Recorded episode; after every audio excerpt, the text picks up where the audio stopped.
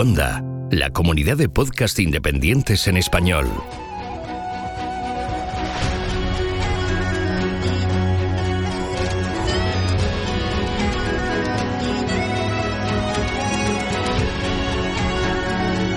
Estás escuchando Geocastaway, el podcast de geología y ciencias de la Tierra.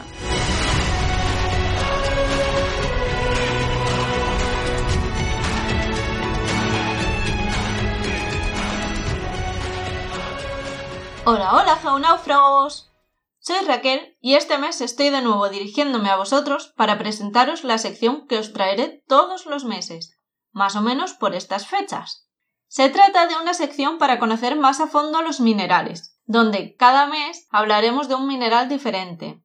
Como me gusta a mí mucho eso de que participéis en la elección del mineral, os iré proponiendo, a través de mi cuenta de Twitter, una encuesta para que elijáis entre cuatro minerales, al igual que hice este mes. Por cierto, por si no os acordáis, el ganador fue el Aragonito, con un 41% de los votos. Votos que fueron 78. Nada mal.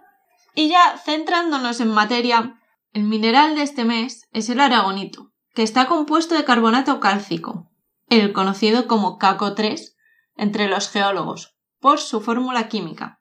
En la naturaleza, podemos encontrarlo con tonos marrones y blancos traslúcidos, por regla general, aunque también son conocidos los aragonitos verdes, morados y rosados.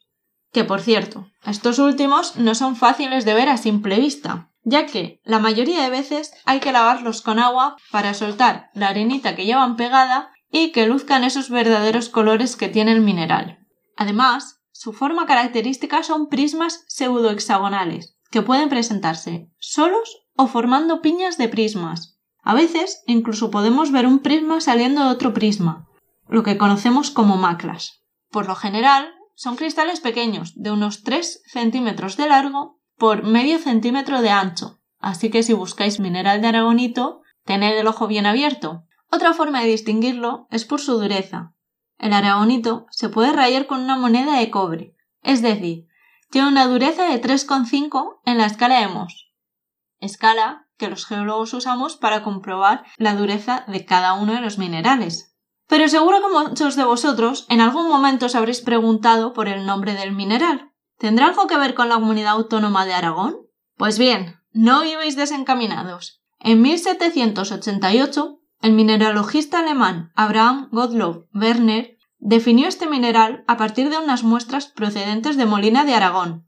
Aunque esta localidad pertenece a Guadalajara, en Castilla-La Mancha, Werner creyó que se trataba de Aragón y en su honor lo bautizó. Así que ya sabéis, el aragonito se definió en Guadalajara y no en Aragón.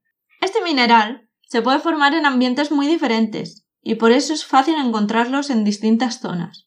Por ejemplo, se puede formar aragonito en zonas hidrotermales, es decir, con circulación de fluidos termales de baja temperatura, o en medios sedimentarios con presencia de yeso, celestinas o incluso medios marinos.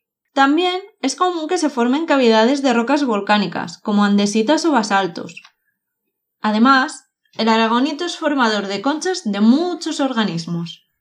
Por si alguno ha estado avispado al inicio de este post, cuando he comentado que el aragonito es carbonato cálcico, es posible que alguien haya pensado, pero eso no, era la calcita.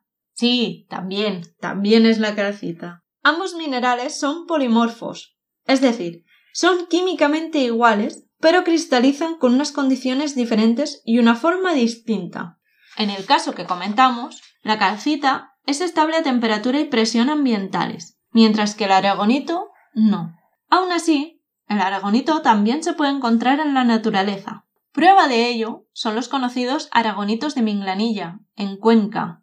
En España también se pueden encontrar en Molina de Aragón y Sigüenza, en Guadalajara, Calatayud en Zaragoza, Xérativa en Valencia, Chiclana en Cádiz y otros muchos puntos más. Los yacimientos más espectaculares de aragonitos en el mundo son la cueva Ochitiska en Eslovaquia y las cuevas de Karlsbad en Estados Unidos, por si alguien tiene la curiosidad y quiere ir a verlos. Pero, aunque os cuento estos pequeños secretitos de dónde localizar muestras de aragonito, Espero que no vayáis corriendo a recolectar para vuestra colección personal. Eso sería desastroso. Debemos tener en cuenta que el patrimonio natural debemos cuidarlo entre todos. Así que si queréis ver aragonitos, mucho mejor ir a un museo o pasearse por estos parajes simplemente con las manos en el bolsillo. Por último, os quiero comentar que el aragonito se utiliza como piedra ornamental y de decoración. Incluso se hacen piezas de joyería con el aragonito también. Y ahora sí, por último, no me queda más que emplazaros a la votación que propondré esta semana desde mi cuenta de Twitter para elegir el mineral del que hablaremos el próximo mes. Y recordad, si vais a por aragonitos, mejor con las manos en el bolsillo. Nos escuchamos pronto. Adiós.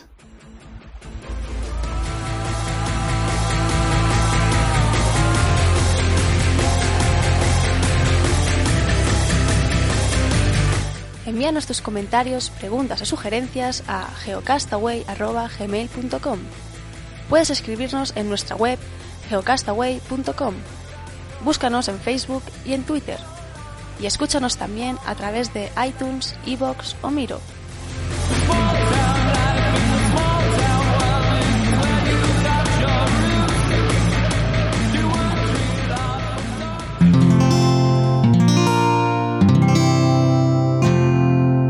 Puedes escuchar más capítulos de este podcast y de todos los que pertenecen a la comunidad Cuonda en cuonda.com.